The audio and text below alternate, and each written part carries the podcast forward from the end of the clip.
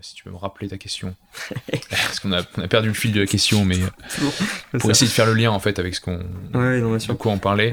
oh putain, c'était quoi la question de départ? C'était sur le, ah oui, les bénéfices du libre échange.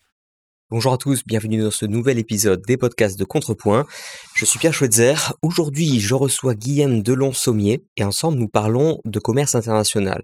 Ce que j'ai apprécié dans cet entretien, c'est que là où j'ai plutôt l'habitude de recevoir des universitaires, des gens qui sont plutôt dans le versant théorique des choses, cette fois-ci, j'ai quelqu'un qui travaille vraiment dans le versant concret, sur le terrain. Et c'est intéressant notamment pour pointer les différences entre le commerce international tel qu'on souhaiterait qu'il fût, dans l'idéal, en tant que facteur euh, de paix dans le monde, de développement économique, etc., et la réalité du rôle des, États dans ce commerce-là, en bien ou en mal d'ailleurs, mais qui constitue toutefois une influence qu'on ne, qu'on ne peut pas nier et qui, quoi qu'il arrive, est intéressante euh, à comprendre. Cet épisode a été enregistré à Paris au mois de novembre 2022 je vous laisse le découvrir sans plus attendre et je vous retrouve juste après.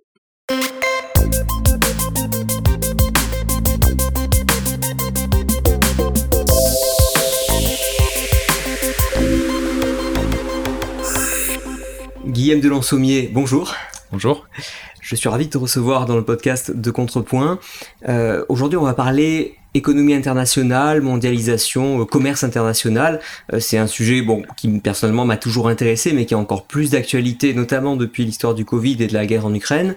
Euh, donc je serais très intéressé d'avoir ton, ton, point de vue sur ces questions-là, puisque tu travailles comme gestionnaire de projet chez OCO Global, qui étudie divers aspects du commerce international à destination des entreprises et parfois des agences publiques.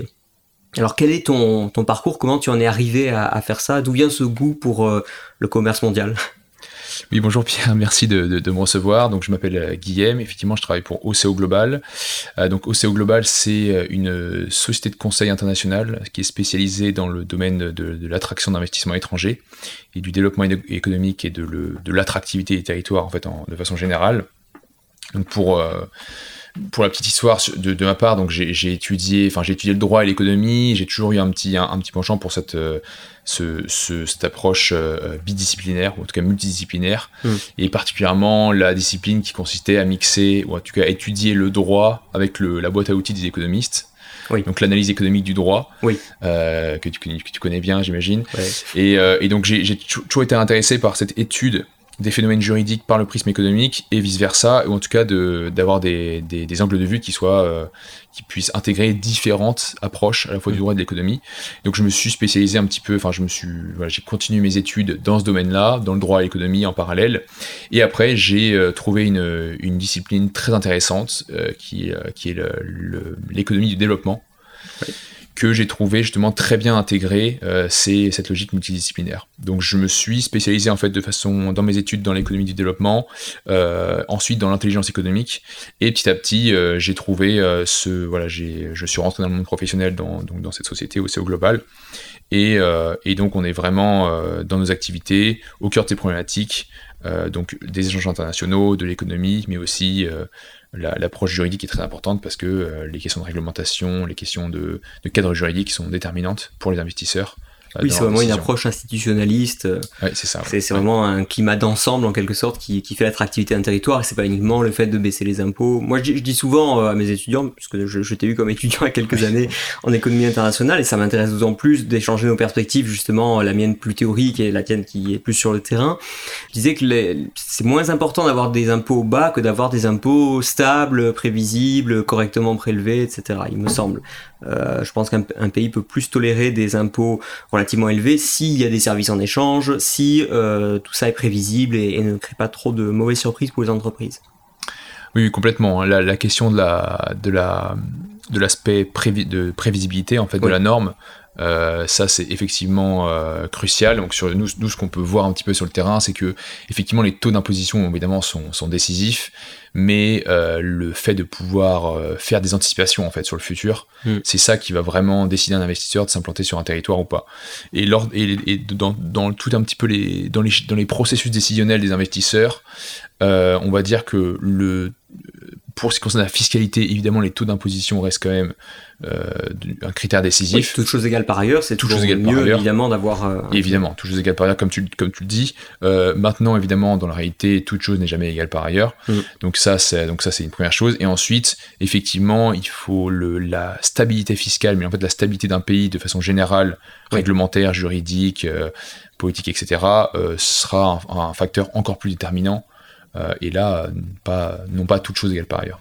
D'accord. Euh, si ton nom semble familier aux auditeurs, c'est parce que euh, nous avions publié, quand je dis nous, c'est euh, l'association libéraux.org et en particulier le, projet Libéral, qui est un recueil de ressources libérales en ligne, euh, avait organisé un concours euh, sur, euh, sur les meilleurs arguments en faveur du, du, commerce international, des bénéfices du libre-échange. Et justement, nous avions eu le plaisir de publier ta contribution sur, sur ce sujet-là, et qui s'appelait Économie globale, prospérité locale. Oui, c'est ça. Donc je renverrai les auditeurs avec le, le lien qu'il faut vers cette étude, mais justement qui cite des, des chiffres très intéressants sur ce que représente le commerce euh, international dans l'emploi euh, national, le fait que les importations contribuent aux exportations, enfin tout, tout, ce genre de choses. Donc en préalable déjà je renvoie les, lecteurs euh, à tout ça. Allez, je vais commencer par une question sur euh, la différence entre théorie et pratique. Justement, euh, avec tous les cours théoriques que tu as pu avoir euh, dans, les différentes études que tu as fait, parce que tu as été entre plusieurs pays, plusieurs formations, etc. Et aujourd'hui, la pratique vraiment d'avoir à discuter avec les chefs d'entreprise et les investisseurs. Qu'est-ce qui t'a le plus marqué sur la différence entre les deux? Alors effectivement, c'est une question intéressante. Moi, ce qui m'a le plus marqué, en fait, c'est euh, la façon dont, euh, dont euh, on perçoit l'investisseur, enfin l'agent économique, dans les bouquins d'économie, c'est-à-dire comme un agent qui est essentiellement autonome, qui est rationnel, qui prend des décisions, mais on va dire avec une certaine grille, une grille de préférence, etc., de choix, mais sans être nécessairement influencé de façon significative par, en tout cas, d'autres agents économiques ou en tout cas, de façon générale, euh, d'autres organisations, etc., lorsqu'on les prend en considération. Pour donner un exemple concret, mhm. on travaille dans un domaine euh, où, euh, dans l'investissement international, en fait, il existe des agences qu'on appelle des agences de, promotion des investissements. Oui. Donc, qui sont des organisations, en fait, en, en, anglais, Investment Promotion Agencies, qui sont des organisations publiques, souvent à caractère public, en tout cas financées par des fonds publics, qui ont pour rôle principal, en fait, de développer des, enfin, développer des actions euh, concrètes pour attirer des investisseurs étrangers. Et ça, en fait, typiquement, ces organisations-là ne sont, je crois, je n'ai jamais vu en fait dans les cours d'économie. Alors peut-être, hein, mais en tout cas, ou peut-être que j'ai mal écouté, mais en tout cas, on a, on n'a jamais non, parlé. Non, on les mentionne pas parce que c'est une, euh, en fait, c'est une construction qu'on fait par dessus. D'un point de vue purement théorique, il n'y en aurait pas besoin parce qu'on suppose, mais ça, c'est peut-être une mauvaise hypothèse aussi de, des économistes néoclassiques, euh, le fait que l'information serait parfaite et que donc les agents seraient déjà au courant en quelque sorte des avantages inconvénients des différents pays. Euh, après, je dirais que c'est pas non plus, c'est pas parce que c'est pas explicitement mentionné dans la théorie que ça en est absent, parce que ça a tout à fait du sens pour une, une, une guilde commerciale euh, quelconque. Ça, fait très médiéval comme vocabulaire, mais en tout cas pour une, pour, pour un, groupe d'intérêt économique, même au bon sens du terme, je veux dire, simplement une, coalition d'entrepreneurs dans un cluster particulier, euh, de recourir à des, à des agences pour promouvoir leurs intérêts, etc. Donc, à l'échelle d'un pays, ça me semble pas délirant que qu'on fasse la même chose. Autrement dit, si le public le finançait pas, probablement que le privé le ferait sous d'autres formes, non? En fait, c'est là où je pense qu'il y, a une petite lacune dans la théorie, c'est que certes c'est compliqué, ce serait compliqué à intégrer dans des modèles. Par contre, euh, en fait, ce qu'il faut voir dans le, si on fait un petit peu une cartographie de l'investissement international, il faut voir qu'en fait, euh, c'est un champ de bataille entre des agences publiques de développement. C'est-à-dire que c'est vraiment mmh. des, il y, a des fonds publics qui sont euh, qui sont déployés, énormément d'argent public qui est déployé pour influencer la décision d'investisseurs. Et euh, typiquement, euh, ça explique pourquoi aujourd'hui, quasiment tous les pays, même toutes les régions dans le monde, en tout cas dans les, dans les, principalement dans les pays développés, mais même partout, sont en fait dotés d'organismes spécifiques de promotion des investissements. Euh, en France, par exemple, on a une organisation au niveau public, qui est Business France. Et ensuite, chaque région a sa propre agence publique de, de, de promotion des investissements en développement économique, en tout cas. Et en fait, ça, c'est, ça s'est produit, produit, partout dans le monde. Pourquoi? Parce qu'aujourd'hui, euh, un, une, une, puissance, enfin, une puissance publique qui ne souhaiterait pas euh, déployer de moyens dans ce sens, en fait, ne, ne verrait quasiment pas d'investissement tout court. Parce que l'information... Est-ce qu'on peut vraiment observer un lien, une, une véritable corrélation significative significative entre les, par exemple, les budgets dans les agences de promotion et, et la, l'évolution des, des investissements directs Alors, le, le, lien est intéressant parce qu'on peut pas vraiment faire un lien entre les budgets et les, euh, les projets d'investissement, on va dire. C'est-à-dire qu'il n'y a pas un lien entre euh, hausse de budget et hausse de projet, parce qu'il y a des effets, des effets d'échelle, des effets de bureaucratie, il y a des effets aussi de beaucoup de. Il y a des cultures aussi qui, sont, qui font que que c'est difficile. Par contre, euh, il y a les agences qui, de façon générale, sont les mieux organisées, sont celles, ou en tout cas les, les, les, politiques publiques, les politiques économiques qui sont les mieux, les mieux structurées et qui sont les plus actives, sont celles qui attirent le plus d'investissement. Oui, mais je me demande dans, dans, quel sens c'est la causalité, parce qu'est-ce qu'on pourrait pas imaginer que c'est parce que un territoire est déjà euh, riche, prospère, attractif, parce qu'il a la culture commerciale est-ce que, est que ça ne lui donne pas des, à la base de meilleures chances pour avoir une agence qui présente bien et qui fait du bon boulot, efficace, etc. Euh, mais qu'il aurait eu de toute façon des, des, investissements? Moi, ça me fait un peu penser à ces, ces petites voitures là où on met un, un, volant factice pour les enfants et comme ça ils ont l'impression de conduire la voiture. Je, je me dis dans quelle mesure est-ce que parfois euh, l'État n'est pas au, volant factice euh, de la voiture sur laquelle en réalité c'est nous qui pédalons. Quoi? Alors ça c'est vrai en partie. Euh, je pense que évidemment les grandes économies développées, euh, même si elles n'aient pas d'agence ou, de, ou en tout cas de soutien public à l'investissement, ça aurait quand même des investissements. Le souci, c'est qu'en fait, il faut comparer avec ce qui est comparable, c'est qu'on peut comparer par exemple la France et l'Allemagne. Euh, on peut comparer aussi aux États-Unis chaque État américain. Il y a une vraie bataille entre les États américains et on peut voir d'ailleurs, si on regarde euh, l'évolution des dépenses publiques euh, dans l'investissement aux États-Unis sur les 20 dernières années, on peut voir des choses, pas mal de choses intéressantes sur euh, l'évolution euh, de l'attractivité État par État en fonction des budgets alloués et en fonction des différentes stratégies déterminées. Euh, donc là, il y a un lien qui est vraiment soit au niveau, à un niveau plus local, soit entre des, régions ou des pays comparables. Oui, après, j'imagine euh, qu'en fait, si l'autre le fait, bah, même si on n'aurait pas besoin de le faire, c'est comme l'histoire des lessives qui lavent plus blanc que blanc. Quoi. C'est-à-dire, si, si on le dit pas, on va soupçonner que, que comme les autres euh, euh, mentent, bah, si, on, si on ment pas au moins au même niveau, c'est qu'implicitement, on reconnaît qu'on est vraiment carrément beaucoup moins bon. Oui, après, c'est lié aussi aux. Tu parlais tout à l'heure des asymétries d'information, et ça, c'est un point qui est crucial, c'est que même si les asymétries. Du coup, pour revenir à ta question aussi de, de comparer le, la, théorie, et la pratique. Et la pratique euh, la question des asymétries d'information, ça c'est quelque chose qui est très très expliqué, enfin que j'avais vu, je me souviens, et que, qui, est voilà, qui est beaucoup développé. Mais je pense que c'est encore un facteur qui est qui est quand même relativement minimisé parce que en fait on se rend compte que les asymétries d'information, c'est même plus des asymétries, c'est-à-dire que c'est, enfin c'est, elles sont un point que euh, sans absence, sans en fait intervention euh, de l'État, en tout cas de mm. façon générale, sans intervention publique, les investisseurs en fait euh, ne pourraient même pas avoir, enfin ne pourraient pas prendre de décisions rationnelles parce que les facteurs en fait sont trop, les, en fait les, les, facteurs de localisation sont, sont, complexes et nombreux et surtout les processus de décision d'investissement sont de plus en plus réduits.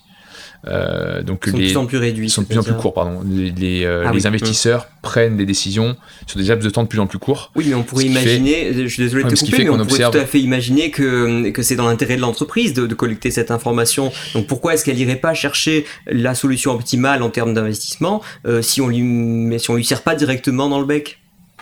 Alors si elle peut, elle peut alors pour effectivement pour les, pour les étudier les décisions les, les euh, étudier ces localisations optimales l'entreprise soit elle recourt à des, consultants mhm. euh, comme nous d'ailleurs oui. soit elle, euh, elle passe par des organisations publiques etc mais souvent c'est complémentaire oui. et si en fait il n'y avait pas de, de d'organisation publique pour faire un travail quand même de recherche d'information qui est assez laborieux et qui n'est pas fait par le privé Ouais. Euh, je suis pas sûr en fait que les investisseurs pourraient faire des choix, des choix assez rationnels. Et nous, ce qu'on voit d'ailleurs, c'est que beaucoup d'investisseurs, la plupart en fait, euh, ne sont pas du tout au courant des, des avantages comparatifs de chaque pays. Il y a un mythe là-dessus. Les grosses mmh, entreprises le sont et encore on voit des choses assez surprenantes, mais quand même le marché, le, le, marché d'investissement aujourd'hui est dominé par largement par des startups, par des petites entreprises. Enfin, en termes de volume, évidemment, vu le nombre d'entreprises de taille, euh, de petite taille ou de taille, intermédiaire et des startups, c'est elles en fait qui, euh, qui font le ce, qui font les flux d'investissement à l'étranger, d'accord. Oui, j'aurais ah pas forcément même, pour les investissements étrangers, qui font les flux d'investissement. Hein.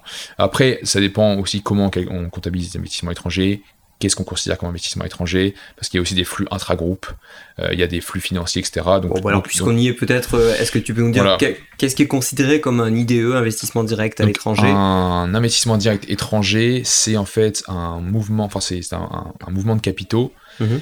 qui euh, donc transnational, qui a pour vocation soit de créer une filiale à l'étranger, euh, de maintenir une filiale ou en fait de prendre le contrôle d'une entreprise. Euh, sachant que euh, pour qu'un investissement soit considéré comme direct, il faut que la prise de contrôle dans le capital de la société investie soit d'au moins 10% du capital. Si on est en dessous de 10%, on parle d'investissement financier. Euh, et si euh, l'investissement n'a pas pour euh, objectif en fait de prendre un contrôle, oui, mais que c'est juste un placement d'argent dans, des actions, c'est un investissement de portefeuille. Voilà. Dans ce cas, c'est un investissement de portefeuille, parce qu'en fait, le, le, trait en fait caractéristique principal de l'investissement direct étranger, c'est la volonté en fait de de s'investir sur le long terme.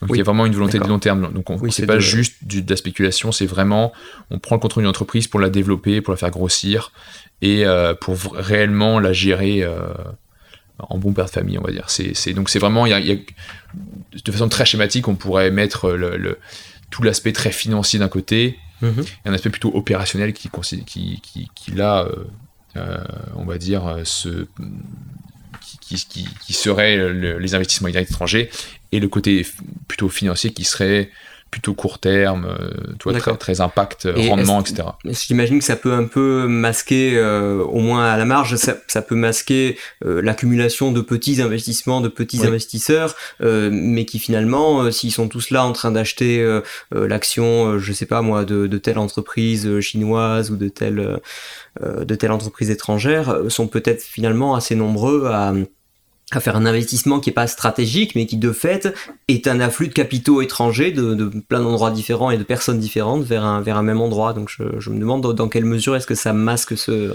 Alors là, euh, les achats d'actions, par exemple, enfin, les, les, euh, les, si c'est des, des, petits achats comme ça, ça ne sera pas des investissements en direct étrangers, parce qu'il faut, il faut 10% du capital on peut pas. Euh, oui, mais est-ce que ça revient pas au même en fait? Parce que je, je, comprends bien pourquoi, pourquoi on établit une distinction, mais est-ce que cette distinction est, est vraiment opérante? Est-ce que, est-ce que l'investissement qui vise à prendre le contrôle est forcément euh, plus souhaitable que l'investissement euh, ah oui, de celui qui achète l'action. Non, non, non c'est pas une question de plus souhaitable, hein, c'est vraiment une question de définition. de définition. Je pense pas que après on peut faire une distinction plutôt. Ça, ça permet quand même de faire une distinction moyen long terme et court terme pour différencier un petit peu le spéculatif de ce qui est réellement un investissement qui est productif pour un pays. Ça ne veut pas dire que tous les investissements étrangers sont productifs, loin de là. Est-ce que c'est parce qu'on met plus d'argent euh, en une fois que, que cet argent reste forcément plus longtemps? Est-ce qu'on n'imagine pas des sociétés qui viennent, prennent, prennent le contrôle d'une société, puis se retirent du capital comme ça? Oui, il peut y avoir ça. Le problème, c'est que justement, ces investissements directs étrangers, ils sont soumis à des réglementations qui sont mhm. liées euh, donc aux droits des investisseurs. Donc il y a pas mal de cadres euh, juridique qui existe sur la, le, tout le droit euh, de toute la protection des investisseurs.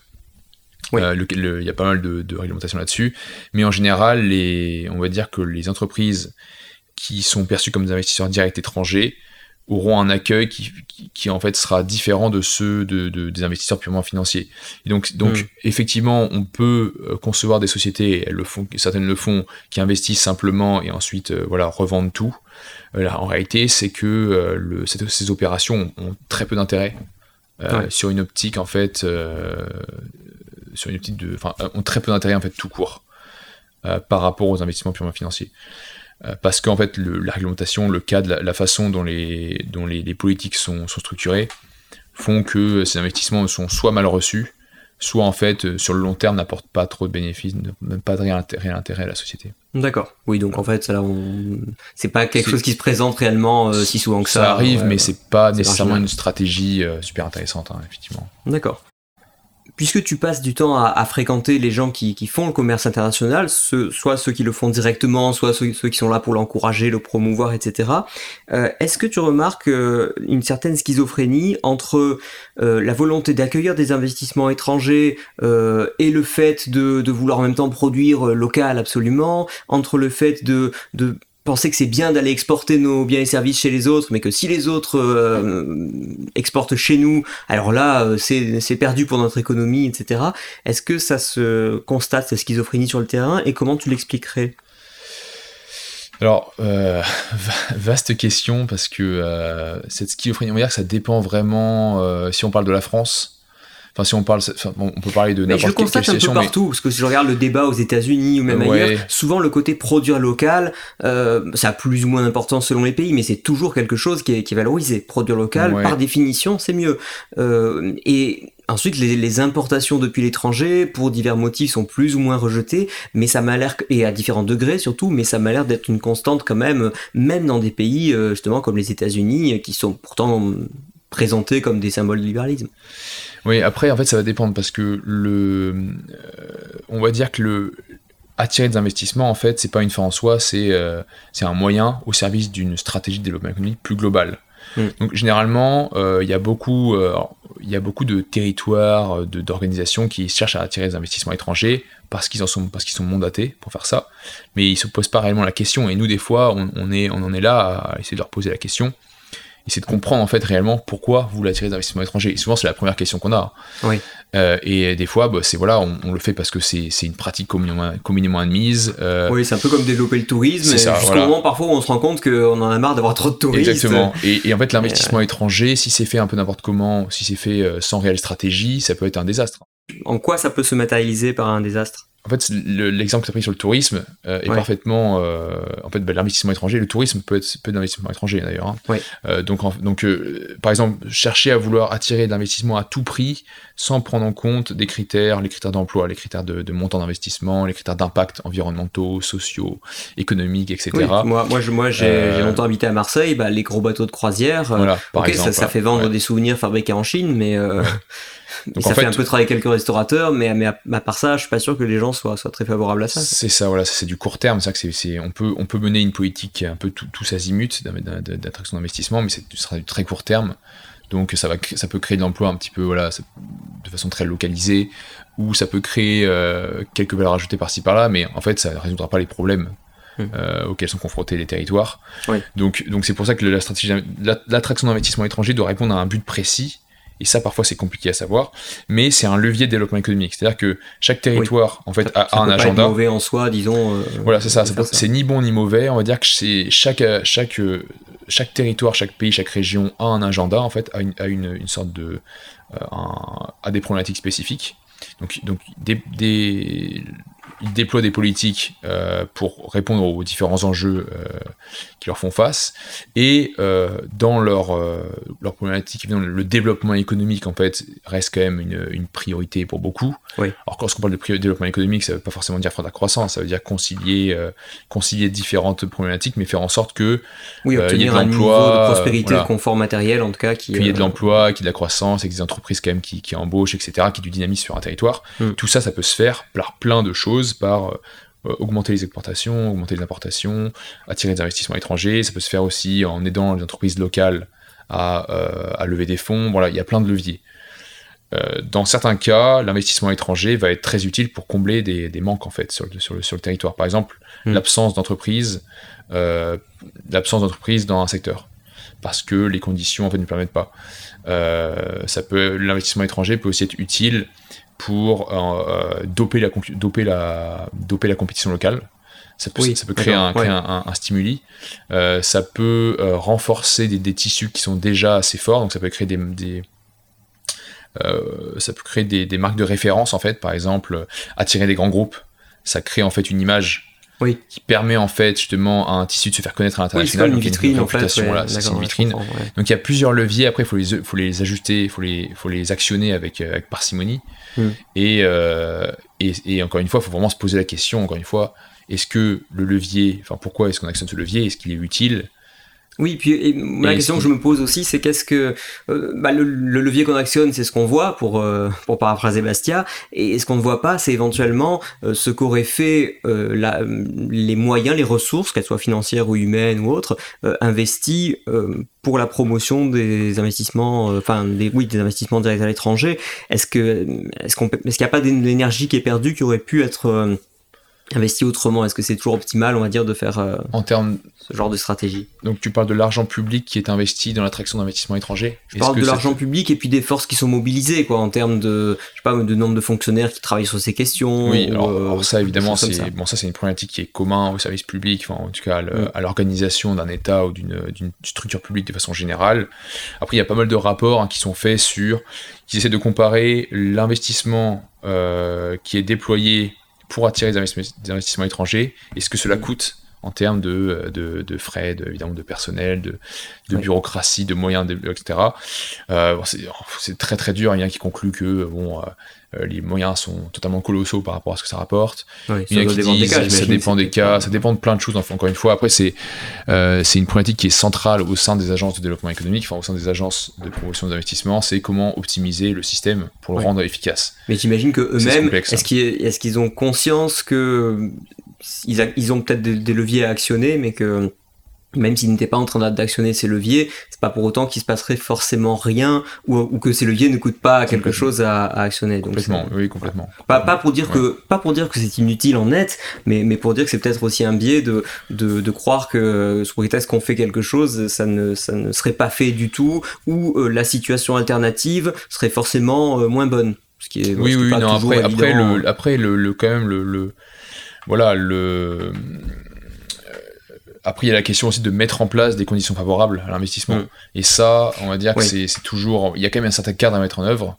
Alors moi je pense aux infrastructures, aux choses comme ça. il y a quand même un certain nombre de choses où je me dis bon effectivement si c'est pas la euh, la force publique ou tout organisme collectif en tout cas qui euh, qui permet justement de, je sais pas, d'agrandir une route, en faire une nouvelle, euh, permettre l'installation d'un port, d'un aéroport, euh, euh, je sais pas, Dieu, Dieu sait quoi d'autre, ce qui, qui, le fera. Oui, toutes ces infrastructures, effectivement. Et après, il y a même une question, un, point quand même assez, assez simple à noter, c'est que si, on va dire que le, les entreprises sur un territoire n'ont pas forcément intérêt à avoir des investisseurs étrangers débarqués, parce que ça leur fait de la concurrence.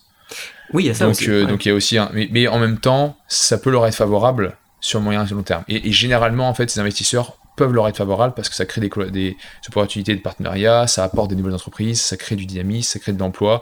Il y a un effet, il y a un effet boule de neige qui, en fait, quand même, la plupart du temps, est favorable à, tout, à toutes les entreprises, à tout le tissu, mais, mais, mais à condition que, euh, que l'entreprise joue le jeu, en fait. Donc il peut y avoir aussi un biais de, de voilà une sorte de dilemme du prisonnier hein, finalement, mm. de dire euh, non non je veux pas d'investisseur parce que je veux pas de concurrence, mais cette concurrence finalement elle peut t'apporter plus que ce que, euh, que, que, on va dire les, les pertes de les parts de marché que tu as perdu peut-être éventuellement sur le court terme à cause d'un investissement. sachant que c'est pas toujours les mêmes qui gagnent d'un côté, qui perdent de l'autre, etc. Donc euh, c'est ça qui est compliqué. Mais je veux dire, justement, puisqu'on parle des entreprises qui exportent, dans l'autre sens, il y a aussi des tas d'agences qui sont là pour booster les exportations mhm. euh, d'un pays. Et, et là, c'est amusant, quoi. Ça veut dire, finalement, les uns vont militer pour, pour, que, pour créer des conditions favorables plutôt à l'exportation de la part des entreprises, et d'autres qui vont faire en sorte de faire venir des entreprises concurrentes étrangères. Ça peut sembler un peu contradictoire Est-ce qu'il n'y a pas des, efforts justement qui vont dans un sens et dans l'autre, comme, de, comme par exemple de soutenir les vignerons euh, tout, en, tout en décourageant la consommation de vin. Oui, non, tout à fait. Alors, et alors ça, ce qui est assez intéressant, c'est que souvent ces actions, elles sont, dans, dans beaucoup de situations, ces situations-là, elles sont réalisées par les mêmes agences, mêmes personnes. Oui. C'est-à-dire qu'il y a beaucoup d'organisations, par exemple d'organisations de, de, promotion des investissements, qui font à la fois d'attraction d'investissements étrangers et du soutien aux exportations. C'est le Business France, je crois. C'est le Business France, exactement. Le Business France accueille les investisseurs étrangers, mais il va aussi euh, accompagner ces entreprises, les entreprises françaises à exporter sur le marché étranger. Pour moi, il n'y a pas de, de, conflit, en fait, de, on va dire, de. Euh, comment dire, il n'y a pas de. Euh, euh, ça pose pas de problème spécifique en fait. Bah, déjà le fait que la même agence puisse s'occuper des deux, c'est plutôt bon signe, alors que parfois on, connaît des, des, pays où il y a vraiment deux agences séparées qui se font la guerre parce qu'elles ont un but euh, essentiellement opposé euh, et, on a du mal à, contrôler tout ça. Quoi. Alors que là au moins déjà si c'est les mêmes qui le font, Souvent, c'est les mêmes qui font, et en fait, les, les intérêts sont pas forcément opposés, enfin, ne sont pas opposés, en fait, parce que le Business France, par exemple, si, si, si vous allez sur la, le, site web de Business France, vous verrez que c'est, elle se définit comme euh, l'agence euh, nationale au service de l'internationalisation de l'économie française. Donc, le, le, un objectif de soft power qui est, qui est, important, et ce soft power, en fait, il peut s'être, euh, il est vraiment réalisé, enfin, il peut vraiment se réaliser à la fois en créant une image d'un territoire qui est attractif pour mhm. l'investisseur étranger, donc il y a une question de marque, et aussi d'avoir des entreprises, un peu des champions des champions sur les marchés. Quoi. Donc, des entreprises qui sont capables d'investir des marchés étrangers. Et donc Business France a aussi un intérêt à ce que ces entreprises exportent, s'implantent ailleurs. Donc en fait, il y a un intérêt qui est assez mutuel et qui est aussi intéressant en fait en termes de, de, bénéfices du, commerce international. D'accord. D'ailleurs, pour revenir sur les, gains du commerce international, c'est pas toujours quelque chose qui est bien compris par le public. Et d'ailleurs, il y avait un, sondage euh, contrepoint Opinionway euh, qui datait de 2020, je crois. Euh, je sais plus, j'ai plus la date en tête, mais peu importe, qui montrait que euh, il y avait un pourcentage pas négligeable, je crois autour de 30 ou 35 des des personnes qui seraient favorables à, à ce qu'on abaisse les barrières commerciales et à ce qu'on fasse plus de commerce international si les autres le font. C'est toujours amusant ce côté si les autres le font. Euh, Déjà, est-ce que le, est-ce que le commerce, est-ce que le libre commerce mais unilatéral, l'ouverture unilatérale d'un, pays, est-ce que c'est quelque chose qui, euh, qui peut se voir et qui euh, peut être accepté par la population? Parce que sur le papier, normalement, c'est quand même bon. En fait, alors, euh, en théorie, c'est bon. Euh, est-ce que ça peut être accepté par la population? Difficilement. Euh, et à raison, oui, je pense, parce que en réalité, même si en théorie ça peut fonctionner, dans les faits, lorsqu'il y a, enfin, lorsqu'il y a des efforts qui sont faits que d'un côté, mhm. on va dire que le soit les effets les bénéfices se font, se, font ressentir au bout d'assez longtemps, mhm. en tout cas la population ne, ne, voit pas les effets immédiats, soit on a un phénomène qui fait que, euh, on va dire que le, euh, il y a une sorte de période transitoire euh, qui pourrait être imposée à la population, donc imposée par, voilà, par les dirigeants en place, etc., en leur disant, écoutez, voilà, il y a des ajustements qui, sont faits, mais c'est pour, voilà, c'est pour le, bien-être de notre pays sur le plus long terme. Le souci, en fait, c'est que moi, je pense que tout simplement, sans rentrer dans les considérations théoriques euh, complexes, tout simplement, euh, il y a quand même des facteurs, par exemple, le coût du travail, pour prendre un exemple assez simple. Mhm. Euh, le coût du travail, il y a une concurrence déloyale sur ce facteur-là. C'est-à-dire que Déloyal. comment est-ce qu'on définit déloyal Déloyal pour moi, dans le, déloyal dans le sens où, dans le sens de, du territoire qui ferait des efforts unilatéraux. Que, ça que. Oui, mais alors, ah, qui fera des efforts unilatéraux. Euh, alors, tout dépend de quels efforts on parle. Si on parle des efforts, oui, de baisser le coût du travail, euh, en même temps, euh, j'ai, j'ai envie de dire, ça ne peut que, que booster ses exportations. oui, oui, non, après. De, baisser le coût du travail, donc ça, ça se retrouve aussi normalement en recette à, l'export. Et de la même manière, celui qui ouvre ses frontières aux pays en provenance de pays, enfin, d'autres régions où le coût du travail est moindre parce que peut-être que la protection sociale ou autre est moindre, bah, ça veut dire que finalement les, les gouvernements euh, de ces, des pays qui exportent euh, subventionnent quelque part le consommateur du pays qui importe euh, sans s'être imposé à lui-même des, des, barrières commerciales. Quoi. Mm, mm. La question, si on reste sur la question du coût du travail, en fait, ce qui, ce, qui, ce qui est quand même important de noter, c'est que on peut, on peut abaisser nos standards, enfin on peut en tout cas chercher à diminuer le coût du travail, ce qui est en général sain, hein. on peut essayer de, mm. de chercher des, des moyens d'optimiser, de, de, rendre l'appareil productif plus, plus efficace. Le souci c'est qu'on ne pourra jamais se mettre au niveau euh, ça c'est clair. On pourra jamais mettre au niveau en fait de ceux qui, euh, lesquels on est en concurrence. Ah bah, des pays qui partent de zéro, de toute façon, c'est certains qui sont toujours prêts à accepter moins. Et, et, c'est dans ce sens-là où la concurrence elle est assez déloyale. C'est parce que du coup on se, on se, on se quand même on peut pas euh, être euh, concurrentiel sur les mêmes critères. Oui, mais on n'attend pas non plus les mêmes choses. C'est justement aussi parce qu'on est complémentaire. Oui, je, veux dire, c'est pas la même partie de la valeur ajoutée euh, qui revient en, Europe ou aux États-Unis sur la fabrication de, produits technologiques que celle qui va dans les pays qui les assemblent réellement pour être plus clair pour, nos auditeurs, généralement sur, sur le prix d'un téléphone, il y a en réalité qu'un petit pourcentage en valeur ajoutée qui, qui, revient dans les pays où il a été fabriqué techniquement parlant, c'est-à-dire les pièces ont été assemblées, etc. Ça c'est revenu ensuite en bateau, je sais pas quoi. Euh, l'essentiel finalement, ça va quand même en Occident, euh, en amont avec la recherche, le développement, euh, etc. Et en aval avec les services après-vente, toute la toute la structure commerciale du truc, hein, toute la distribution. Oui, non, là-dessus, je, suis bien d'accord.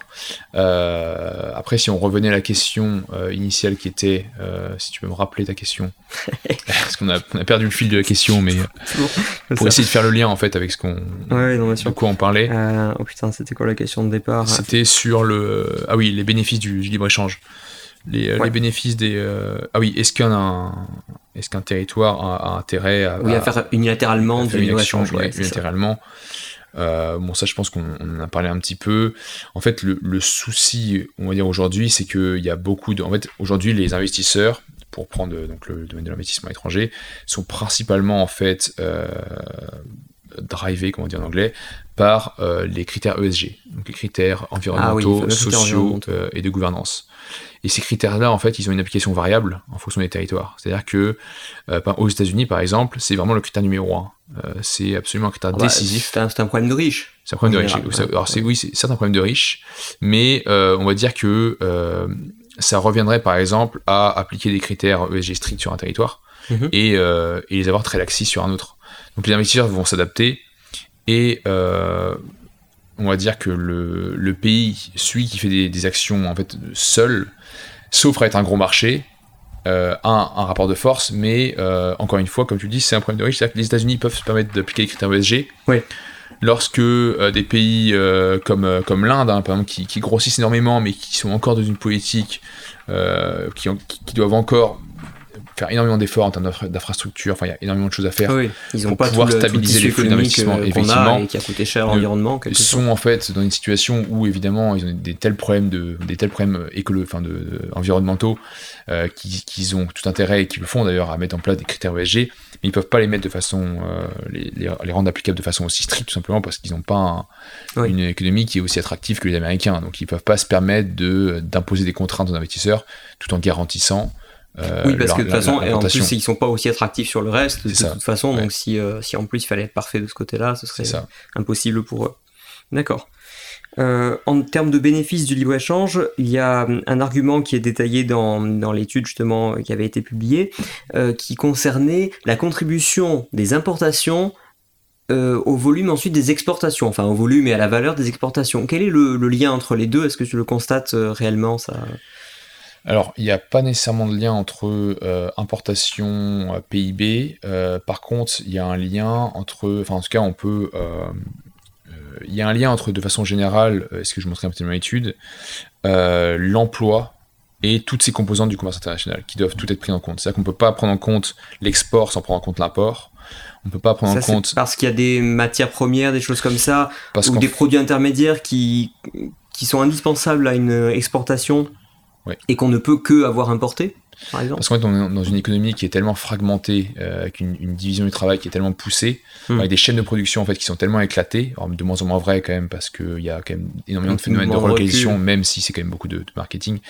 Euh, il y a quand même une, on a quand même une économie qui est quand même très fragmentée. Aujourd'hui, on ne peut rien exporter euh, quasiment rien exporter sans importer au préalable. Mais ça, même, bon là, même Adam Smith le disait bon, dans, à son époque, que il parlait, je crois, d'un crayon, de, d'un crayon de bois, ou enfin, il parlait de. Euh, je sais plus son, fameux. Il y avait un exemple assez intéressant sur. Ah bah, lui, c'était sur la manufacture d'épingles. Euh, mais le crayon de bois, le crayon, de bois, crayon de papier, c'était Léonard E. Reed qui, qui, avait écrit Moi le crayon. Euh, et qui décrivait justement, enfin c'était un crayon qui parlait à la, première personne du, à la première personne du singulier et qui expliquait comment euh, euh, il est un objet considéré comme très simple et bien en réalité personne tout seul ne savait comment le faire et que le bois vient d'ici, la mine vient de là, l'énergie qui a servi à la machine vient encore là-bas. Enfin bon, c'était. Voilà, non, c'est exactement ça. En fait, c'est un, un, exemple qui était bon qui peut être. Euh, enfin, on, peut en trouver des milliards d'exemples comme ça. Oui, bien sûr. Et, surtout aujourd'hui. Euh, et, et donc, pour répondre à ta question, le, le on peut pas. En fait, on, peut quasiment plus aujourd'hui exporter sans avoir importé des biens, et notamment des biens intermédiaires. Oui. Donc, tous les biens en fait qui sont qui servent à produire des biens qui sont destinés à être consommés. ça peut être des, des composants, des machines-outils, euh, toutes sortes de, choses. Quoi. Tous ces biens-là, en fait, si on s'en prive, on peut plus exporter. Donc il y a mm. un lien qui est assez inhérent entre export et import. Euh, donc très difficile de pouvoir réduire l'une des composantes sans réduire l'autre. Oui. Euh, moi, un des aspects qui me fascine sur le lien entre importation et exportation, c'est que tantôt on nous dit euh, c'est bien d'exporter, mais pour exporter, il faut avoir importé.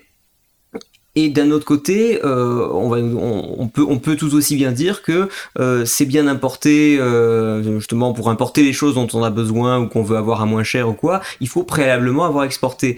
Et comme, comme s'il y avait un sens, comme s'il fallait que l'un précède forcément l'autre. Et j'ai l'impression que c'est, c'est un peu une vue qui consiste à, à, regarder a posteriori les flux qui ont eu lieu. J'ai pas l'impression que ce soit euh, qu'en pratique, euh, que ce soit un pays, une entreprise ou, une, ou un individu se disent tiens, euh, il va falloir que je m'occupe de plus exporter si je veux pouvoir importer. En réalité, d'un côté, ce sont des consommateurs qui consomment des produits importés quand ils sont disponibles en magasin, euh, et de l'autre, bah, des entreprises qui cherchent juste à vendre leurs produits et qui exportent, mais qui pensent pas, euh, tiens, est-ce que mes concitoyens français vont pouvoir, grâce à mes exportations, importer des trucs moins chers? Tout ça, c'est des phénomènes euh, macroéconomiques. Hein, c'est enfin, mm. des réflexions au niveau des, politiques économiques de chaque État. Hein, c'est pas, c'est pas à chaque euh, entreprise ou à chaque agent de se poser la question. Ça n'a aucun sens. Oui, mais même au, sens de l'État, est-ce que, est-ce que c'est euh, est-ce que ça veut dire quoi que ce soit de, regarder la balance commerciale, par exemple, et de dire tiens, nous sommes en déficit ou nous sommes en excédent, il faut corriger ça. est-ce, est-ce que, est-ce que vraiment ça euh, c'est pas simplement bah, le résultat d'un ensemble d'actions euh, de consommation euh, et, de, et, de, et de production et de vente à l'étranger qui fait qu'à un moment donné, bah oui, on constatera peut-être un, déficit commercial. Bah, ça veut simplement dire qu'il y aura plus de, on, on aura compensé en, en, vendant plus de titres financiers ou de choses comme ça, mais c'est pas c'est pas consciemment qu'on décide de de faire varier ces flux. Il me semble que l'ajustement par la valeur de la monnaie de toute façon se fait automatiquement, non? Alors ça peut être, ça peut être consciemment euh, qu'on cherche à faire varier ces flux si on, si on cherche justement de, si on cherche à, faire, à, réguler les importations oui. ou à diminuer les exportations. Oui, on peut par exemple, faire. tout simplement, euh, par exemple la réduction, les, importations sont euh, de facto régulées. Il y a une régulation qui est par les normes, qui est faite par les normes. Oui. donc il y a une régulation européenne, il y a une réglementation nationale, et donc tout ça, ça a une influence en fait sur la capacité des entreprises ensuite françaises à exporter et être compétitives à l'export. Oui. il, y a ce facteur-là. Après, euh, des, chercher à vouloir délibérément limiter les exportations euh, ça n'a pas, je pense, pas d'intérêt spécifique. Hein. Je, je, connais non, personne mais qui on, le fasse. On le voit ici ou là, lorsqu'il y a justement, bah là, dans le cas du Covid, et on va y venir après, mais il, me semble qu'il y a eu des cas où, justement, bah, tiens, puisque tu parlais de l'Inde euh, récemment, euh, j'ai entendu que l'Inde voulait limiter ses exportations de, de, céréales. Alors, je sais plus si c'était du blé ou du riz, mais en se disant, il faut en garder pour notre population parce que eux, c'est éventuellement une crise alimentaire qui pourrait les, les guetter. Donc, c'est là où on se rend compte que de ce que ça coûte les exportations. C'est-à-dire, oui, les exportations, euh, au global, ça fait, ça fait augmenter euh, la, la, valeur pour tout le monde, mais ça veut dire aussi que les consommateurs locaux, bah, moi je dis toujours à mes, à mes étudiants, euh, finalement, c'est parce qu'on on, promeut l'exportation du vin français que vous ne pouvez pas vous payer des bonnes bouteilles de, de grands crus, etc. Oui, après, faut, euh, effectivement, c'est un bon point. Le, on va dire que là, le, le, cas du Covid, en tout cas le, mm. cas des, des situations, c'est un petit peu le cas des situations exceptionnelles. C'est-à-dire que euh, il peut y avoir une, enfin, l'État peut avoir intérêt à inciter les entreprises, en tout cas même euh, les, les forcer euh, à euh, rediriger la production sur le territoire national, ou en tout cas en garder une partie en réserve pour des questions de sécurité, en fait, euh, des sécurités alimentaires. Oui, voilà, c'est ça, bien sûr. Des questions de sécurité tout court. Ou les sanctions économiques, hein, ça, ça, ouais, voilà. va un peu ensemble. Mais ça, après, encore une fois, si c'est fait de façon, on va dire, de, de, façon correcte par les, les, pouvoirs publics, enfin, si c'est fait de façon, on va dire. oui, c'est pas une politique générale et habituelle. Voilà, ça, c'est fait de façon exceptionnelle, de façon bien orientée et de façon à ne pas porter préjudice de façon trop significative à l'entreprise qui en est contrainte. Euh, y a, enfin, je vois pas en quoi ça pose problème dans le sens où c'est, il y a quand même la, survie d'une nation qui peut en dépendre sur les céréales. Oui, et ça, et ça, je suis d'accord. Hein, mais ça, ben, ce sera, mais en fait, c'est vraiment la, partie suivante et la dernière partie en réalité de, de, notre entretien. Je voulais savoir euh, parce que bon, je pense que nos, nos, auditeurs sont assez familiers. Puis j'ai déjà fait d'autres émissions sur le sujet de euh, comment est-ce que le commerce international nous, nous, nous enrichit en quelque sorte. Euh, maintenant, du côté des limites du, commerce international, euh, on pourrait parler peut-être des, phénomènes culturels liés à la mondialisation ou des, flux d'immigration et leur lot de problèmes ou ce genre de choses, mais peut-être plus spécifiquement, euh, puisqu'on est dans un contexte où les deux événements marquants, ça va être le Covid dans un premier temps, où les économies se sont rétractées, refermées sur elles-mêmes, on a beaucoup parlé de relocalisation et ensuite la guerre en Ukraine qui fait que à la fois il y a un choc d'offres, du blé qui peut pas être exporté, voire carrément pas moissonné quoi, euh, et dans le même temps les sanctions économiques qui font que hop dans le même sens on, restreint les, importations et les exportations. Euh, est-ce qu'on en voit déjà les effets et euh, dans quelle mesure est-ce que ça est-ce que c'est quelque chose qui qui nous bénéficiera? Est-ce qu'on risque pas d'en souffrir plus qu'on en bénéficie là maintenant? En fait, de façon assez historique, si on regarde l'évolution des investissements internationaux dans le monde, de, depuis sur les, sur les 40 dernières années, on a de façon très schématique, parce qu'encore une fois, il n'y a pas beaucoup de vagues, hein, mhm. euh, il, y a de il y a de façon générale, on va dire, euh, une tendance à la, à, la, baisse en fait, du nombre de projets d'investissement euh, de, façon, de façon mondiale. C'est-à-dire que depuis en gros, la crise des subprimes, on a de moins en moins d'investissements donc des investissements qui sont de plus en plus immatériels aussi, qui sont, euh, qui sont de plus en plus euh, petits en fait, donc des investissements beaucoup plus, euh, par exemple des investissements technologiques qui requièrent moins de, capitaux parce qu'il y a... Oui, là il y a un effet comptable, il y a un, effet comptable, j'avais étudié ça dans un, autre livre. Ça fait un effet comptable. Donc le, il y a une baisse d'investissement encore une fois, ça dépend parce qu'aujourd'hui, avec le Covid, on a un retour des grands investissements manufacturiers. Hein. Euh, donc, euh, par exemple, les Amazon euh, aussi, ça, c'est des entreprises technologiques, mais qui produisent énormément d'emplois. Oui. Donc, on peut mettre tout le monde dans le même sac. après, les questions Covid-Ukraine, c'est. Pour moi, les, on va dire que les, les questions sont très différentes. La question du Covid, fondamentalement, elle pose la la, enfin, la, problématique du Covid pardon, pose la question de la régionalisation des chaînes d'approvisionnement. Oui. Donc comment est-ce qu'on arrive à relocaliser de façon intelligente, ou en tout cas réindustrialiser un territoire par la relocalisation? Euh, Comment est-ce qu'un territoire peut tirer profit justement de cette régionalisation? Donc il y a des nouvelles opportunités d'investissement qui sont liées au fait que euh, cette, euh, ce, nouveau modèle en fait de, de, de chaîne d'approvisionnement pourra apporter des bénéfices pour un certain nombre de territoires, à condition qu'ils puissent mettre en place une stratégie qui leur permette réellement de capter les opportunités qui vont être liées à ce, cette, reconfiguration du... Euh, cette reconfiguration, elle consiste en quoi justement? Ça consiste à, moins se fournir à l'étranger euh, Ça consiste essentiellement à produire davantage donc, de façon locale. Donc pour donner un exemple très concret, euh, toutes les entreprises qui cherchent à relocaliser euh, leur production de la Chine vers l'Europe euh, occidentale. Mhm. Tous les pays, euh, typiquement les pays du Maghreb, notamment la Tunisie, le Maroc, certains pays d'Europe de l'Est, là ont une, opportunité à se prendre pour se positionner comme une alternative à, oui, qui reste hors de France, mais qui est d'accord. Donc, qui, sont, et c'est pour ça qu'on parle de régionalisation et pas forcément de relocalisation. on parle aussi de mm. nearshoring, Mhm. Euh, donc le fait de se de s'implanter à proximité, mais pas forcément dans l'État, pour bénéficier des avantages de l'État où tu es implanté, sans pour autant. Ah, c'est une euh, reproximisation. c'est une reproximisation, voilà, c'est ça, reproximisation. Donc le mhm. Covid, essentiellement, la question pour les investisseurs aujourd'hui, c'est enfin la question pour les investisseurs et surtout des territoires, c'est comment on arrive à, capter ces investissements. Ouais, mais la régionalisation, j'ai envie de dire, euh, alors peut-être oui, dans l'Union européenne, on aurait pu imaginer que la solidarité soit automatique, etc. sur les sur les ressources comme les masques et compagnie, mais euh, mais bon, je, pense que on a vu justement comment les, les États se sont recroquevillés euh, et se sont euh, drapés dans leur souveraineté et, au moment euh, critique, au moment vraiment où c'était l'urgence et, où, chacun, en tout cas, on imaginait une, urgence vitale. Euh, est-ce que, est-ce que le fait d'avoir notre truc au, Maroc plutôt qu'en Chine garantit que qu'on l'aura, enfin qu'on pourra toujours l'importer au moment où on a besoin de l'importer Je sais pas sur le papier, ça me semble pas évident. Alors, euh, est-ce que ça garantit qu'on l'aura, euh, en fait, enfin qu'on l'aura au moment venu? Non, en fait, tout simplement, ça, le simple fait d'avoir une, proximité géographique, mm. euh, quand même garantit une certaine stabilité de 1. Et ensuite, ce qu'il faut voir avec la Chine, le problème plus profond, c'est qu'on est sur un pays quand même qui se referme. Oui. qui se referme de façon assez, assez impressionnante. Et le Covid est, un, est un, levier, est un argument politique pour quand même pour euh, mettre la main sur la population, enfin euh, avoir une emprise. Donc il y a aussi un aspect en fait géopolitique, et là d'ailleurs tu fais le lien avec la question de l'Ukraine et la, Russie, c'est que le, conflit en Ukraine en fait repose la question aujourd'hui de l'investissement, euh, du retour de la géopolitique de l'investissement.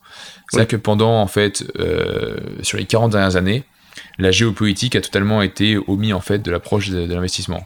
Presque. presque. Euh, parce que l'armement ou des choses comme ça, j'imagine que ça gardé très près. Mais on va dire que si oui, évidemment, dans les, dans les secteurs, euh, dans les secteurs qui sont très très sensibles, mais de façon générale pour la, la, la, la plupart des investissements, le mm. facteur géopolitique était quand même assez euh, mis de côté. Oui. Parce qu'on pensait que l'investisseur était, euh, on va dire qu'il n'avait pas besoin en fait de s'intéresser à ça.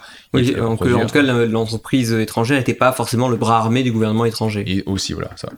Là, le conflit en Ukraine fait vraiment ressortir cette question. C'est-à-dire qu'aujourd'hui, les investisseurs, euh, en fait, sont, il y a beaucoup d'entreprises, notamment les, grandes entreprises, euh, qui sont vraiment en train de se doter d'une véritable politique étrangère. C'est-à-dire que la, question de la, ça va au-delà de, la, géopolitique, mais c'est la, question en fait de euh, des conflits et de l'augmentation de l'instabilité en fait dans, le monde lié à ces, conflits localisés euh, fait qu'il y, a un risque qui aujourd'hui enfin existe mais qui n'était vraiment pas là, pas là hier donc c'est un risque qui prend le dessus et en tout cas, on en prend conscience brutalement aujourd'hui. Oui, voilà. Il n'était pas là. Hein, mais... Je suis d'accord, je suis d'accord.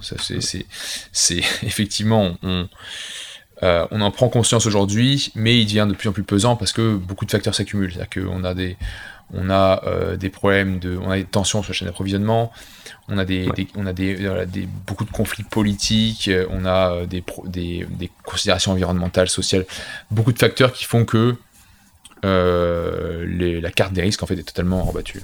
Oui. Est-ce que le commerce est réellement en train de, ralentir depuis le Covid et le déclenchement de la guerre en Ukraine? Est-ce qu'il y a des indicateurs euh, que toi tu peux constater, euh, que ce soit dans, les chiffres auxquels tu as accès ou directement euh, des retours, on va dire, d'entreprises et d'investisseurs? Est-ce que c'est en train de ralentir dans une mesure qu'on ne réalise pas encore quand, quand, on regarde ce qui circule dans les médias ou les changements sur notre quotidien. Pour l'instant, on voit de l'inflation, d'accord, quelques pénuries. Est-ce que c'est est -ce déjà plus grave que ça en coulisses? Euh, Alors, en fait, la question du ralentissement du commerce, très difficile à dire parce que euh, ce qui est assez surprenant, c'est que maintenant on voit depuis, en fait, essentiellement depuis le début de l'année, beaucoup de rapports, qui, enfin beaucoup d'études euh, sur les investissements qui mettent en, lumière que le, les niveaux des investissements sont revenus à la normale, mmh. voire ont, repris les niveaux post-Covid. En réalité, ce qui, est, ce qui est un peu embêtant là-dedans, c'est que souvent les chiffres, les méthodologies sont un, peu, un petit peu sont souvent adaptées, sont pas très consistantes. Enfin, en tout cas, sont, sont et, et, par exemple, de façon très concrète, ce qu'on peut voir, c'est euh, la question c'est comment on comptabilise l'investissement étranger. Est-ce que euh, juste une, une embauche, c'est une embauche d'une personne dans une entreprise, c'est un investissement étranger lorsque c'est une entreprise étrangère qui le fait? Euh, et enfin, comment en fait est-ce que la méthode a, changé entre entre hier et aujourd'hui? En fait, la méthode dire, si on peut comparer les chiffres à la limite, ça, va. En fait, les méthodes ont pas forcément nécessairement changé, mais en tout cas, elles sont de plus en plus différentes en fonction des territoires. C'est c'est un petit peu, de plus en plus chacun fait ce qu'il peut pour essayer de sauver son image. D'accord, oui, donc il y a quand même euh, une tentative un peu de, de biais, d'embellir la, la réalité. C'est euh. ça, oui. Il y a, donc, il y a, quand même un, vrai ralentissement donc, de, l'investissement d'une part, mais aussi peut-être des flux. Oui, euh, voilà, c'est ça. Et après, on a quand même des investissements qui sont très, de nature très différente. Hein. Par exemple, on a des, des super projets d'investissement. Je parlais d'Amazon tout à l'heure, oui. des, des, ou même des, des gigafactories de batteries. Ça, c'est des projets nouveaux. des projets, donc les entreprises de la tech, enfin les, les GAFAM, emploient énormément et sont, ont souvent des, des, investissements, des centres d'appel par exemple, des investissements qui, sont, qui créent énormément d'emplois sur, un, sur un, temps court. Donc c'est des, projets d'investissement qui sont très différents, très difficiles à comparer avec, avec ce qu'on avait avant. Oui, du bon vieux site industriel qui, met quelques années à s'installer, puis qui est là pour des décennies. Euh, voilà, c'est ça. Donc, euh, donc, pour répondre à la question, oui, il y, a un ralentissement très très difficile à quantifier. Et pour la, seconde question sur euh, qu'est-ce qui se à quoi on peut s'attendre Bon là, c'est des questions qui, sont quand même euh, complexes. J'ai pas la prétention de, répondre à ça. Après, encore une fois, moi je peux me placer du, prisme des investissements dans mhm. lesquels je travaille, que j'étudie. Oui, ça donne une perspective en tout cas. Ça donne une perspective. Euh, ce qu'on peut voir, c'est que les, on va dire qu'il y a une, contraction quand même des flux d'investissement sur les secteurs critiques les secteurs du, les secteurs en fait euh, du gaz, de l'énergie, enfin les secteurs de l'énergie de façon générale, euh, les industries assez sensibles. Euh, quand on dit contraction des investissements, c'est-à-dire des investissements mais qui, qui dépasse les frontières. Euh, investissements étrangers. mais euh, l'ensemble des investissements dans ces, dans ces approvisionnements énergétiques, il est peut-être pas forcément en recul. C'est juste qu'on va moins investir chez le voisin. Quoi, on va, exactement. Quand je dis, exactement, quand je dis investissement, c'est investissement étranger. D'accord. Euh, je, je, faut, qu'il faut, faut, mentionner. Il y a une contraction quand même des investissements étrangers dans ces industries assez critiques. Oui. Depuis, on va dire, depuis le déclenchement de la, guerre en Ukraine, de façon quand même assez, assez schématique. Et d'un côté, il y a une augmentation encore une fois, ça dépend beaucoup des territoires, mais une augmentation assez générale des investissements dans l'armement, dans l'industrie de défense, euh, dans des secteurs euh, très euh, sensibles, mais pas pour les mêmes raisons. Oui. Donc il y a aussi un phénomène de peur qui s'accentue, en tout cas que nous on peut, on peut, on peut sentir s'accentuer. il y a des, des, problèmes de, des problèmes énergétiques qui sont réels. Hein et, mm. qui, euh, et qui ont du mal aussi à se. Alors, il y a toutes les questions des nouvelles énergies, donc les énergies renouvelables, les... même tout ce qui a touché à l'hydrogène, qui, qui, est très, très en très tendance, on va dire, actuellement. Euh, le souci, c'est que les infrastructures sont pas forcément adaptées. Enfin, les, les investissements d'infrastructures sont tels que les. Oui, on n'est pas encore dans la phase où ça peut se réaliser concrètement. Ça, ça, se réalise concrètement, mais ça va pas, ça va jamais assez vite parce que euh, voilà, on n'est pas équipé, euh, ou la plupart en fait des, territoires sont pas suffisamment équipés pour pouvoir recevoir quantité de projets dans, le domaine. D'accord. Et est-ce que à l'international, on observe des pays qui, qui sont plus en repli que d'autres? Est-ce que la Chine ou, les États-Unis se, referment plus que, que des pays de taille plus petite? Ou est-ce que c'est un mouvement général qui affecte tout le monde à peu près dans les mêmes proportions? Il y a, un, phénomène de repli quand même assez général, euh, particulièrement, alors la Chine est particulièrement accentuée, mais là il y a une question politique qui est quand même assez, euh, assez euh, inquiétante. Donc la, Chine en fait se replie énormément. Et on alors pourtant elle vit du commerce international, c'est ça, qui est paradoxal. Ça qui est paradoxal, mais je pense qu'il y a des priorités politiques. Pour moi, en mon avis personnel, c'est qu'il y a des priorités politiques qui vont au-delà en fait des considérations économiques. C'est-à-dire que le, la puissance en fait de la la puissance du Parti communiste hein, euh, passe au-dessus d'intérêts économiques de la nation. Euh, et on le voit sur Hong Kong, hein, on travaille beaucoup avec Hong Kong. Hong Kong qui est quand même un. oui, c'est un poumon économique, mais qui sont prêts à, étouffer au nom de la souveraineté de la Chine. Exactement, qui sont prêts à étouffer. Et, et dans les faits, en fait, c'est voilà, l'étouffement est déjà visible. Hein. C'est-à-dire que la région est totalement étranglée. Il y a énormément d'entreprises qui sont parties c'est très difficile, c'est de plus en plus difficile de travailler, euh, voilà, de, travailler sur ces questions-là à Hong Kong. Donc toute la partie Chine euh, se renferme énormément. Euh, les États-Unis, eux, ils ont toujours une, une position assez, on va dire, ils ont toujours fait un petit peu les, un coup ils se renferment un coup ils se, ça dépend des, des, des ça dépend des administrations aussi ça dépend des administrations exactement. Ça dépend aussi de leur stratégie. C'est beaucoup de, encore une fois de soft power américain oui. en réalité euh, les américains sont voilà ils ont énormément de, soutien. Enfin ils, financent énormément leur ils subventionnent énormément leur industrie. Ils, euh, ils, financent énormément leur entreprise internationale. Euh, il y a quand même énormément enfin l'État américain a un rôle prépondérant dans leur, leur développement euh, donc ça, c'est quelque chose qui fait qu'ils ont un, levier quand même assez, assez intéressant. Ouais, et qui nous bénéficie. Enfin, moi, je, à la limite, si l'État américain a envie de subventionner ma consommation, euh, moi, je prends. Oui, hein, tout à fait, tout à fait, oui, oui complètement. Euh, après, sur les, on va dire qu'en en dehors des grands mouvements, enfin des, des, des, grandes inquiétudes comme la Chine, hmm. typiquement, la question de la, est-ce que les États se, se renferment sur eux? Ça dépend en fait des indicateurs qu'on prend en compte. Est-ce que, est, que les entreprises investissent moins? Est-ce qu'on importe moins? Est-ce qu'on exporte moins? Et le, ma euh, dernière question peut-être, est-ce que l'inflation, euh, le coût, et pas particulièrement sur le coût de l'énergie, mais aussi de l'emballage, euh, des conteneurs de bateaux, etc., est-ce que ça va avoir un impact qui est certain mais différé en quelque sorte sur, le, sur les volumes de, de commerce? C'est pas qu'une question de volonté de commercer, c'est aussi est-ce que je peux me permettre le coût du transport, de l'emballage, des embêtements à la frontière. J'en profite pour mentionner une, une étude Anderson et Wincoop que je mettrai en lien et qui, euh, qui disait que finalement les barrières tarifaires euh, au commerce, ça représentait qu'une partie mineure de l'ensemble des freins euh, au commerce international et que finalement le côté administratif, culturel, linguistique, etc. au comptait au total pour beaucoup plus. Mais, oui. mais enfin bon, sur l'aspect sur inflation, est-ce que c'est quelque chose qui risque de s'observer? La question d'inflation, ce qui est intéressant, c'est de... En fait, enfin, la question qu'il faut se poser, c'est d'où vient l'inflation? Est-ce que c'est une augmentation mmh. des prix en, partie, ou est-ce que c'est principalement une baisse de la valeur de, l'euro? Enfin, en tout cas, pour, pour, pour, ce qui bon, me moi, j'ai concerne. une petite idée, évidemment, sur la question. Pour mais ce qui me enfin, concerne. Donc, moi, j'aimerais dire, enfin, moi, de, de, ce que je vois, encore une fois, je suis pas économiste, hein, et, mais, mais, de ce que je, quand même, je peux, je peux voir, euh, c'est que ça me m'apparaît quand même principalement comme une baisse de, de, de valeur de l'euro. Euh, de l'euro ou des monnaies? Parce que l'inflation, elle, Enfin, elle, a commencé bien avant le mouvement oui. de baisse de l'euro vis-à-vis Oui. du dollar. Bien sûr, M- mais, même mais- en dollars, je veux dire, même pour les, même, même pour les Américains, euh, les, tout a beaucoup augmenté en, termes justement de, matières premières et de bah, tout- toute, la, toute la suite des, des chaînes production. mais elle est quand même euh, très significa- significativement influencée par euh, la, la baisse de la valeur. Ouais. Donc, donc, si, donc après, évidemment, l'inflation a souvent pour cause les deux. hein, c'est souvent les, enfin, c'est Mm. c'est jamais que l'un ou que l'autre. C'est effectivement la valeur de l'euro chute par rapport au dollar. Ouais. Mais en parallèle, euh, il y a quand même un- une inflation, une, une hausse des prix réels sur l'énergie, sur enfin, d'ailleurs plein de, de- de critères qui sont pas pris en compte dans, la- dans le calcul de l'inflation. hein. Parce que bon, quand on dit il y a je sais plus 6,2% d'inflation en France, Ouais, si on exclut tous les trucs qui coûtent cher, euh, euh, a l'immobilier, 6,2% voilà, d'inflation. l'immobilier n'est pas pris en compte. Ouais, bah oui, euh, Il y a voilà, plein de facteurs qui sont, qui sont pas pris en compte. L'énergie est souvent mise de côté aussi parce que c'est temporaire, c'est Voilà. volatile, donc comprenez, ça, fait, Exactement. ça augmente tout le temps, donc c'est très volatile. ouais. Mais d'un côté, la- l'avantage d'une monnaie moins forte, c'est que qu'on booste nos exportations.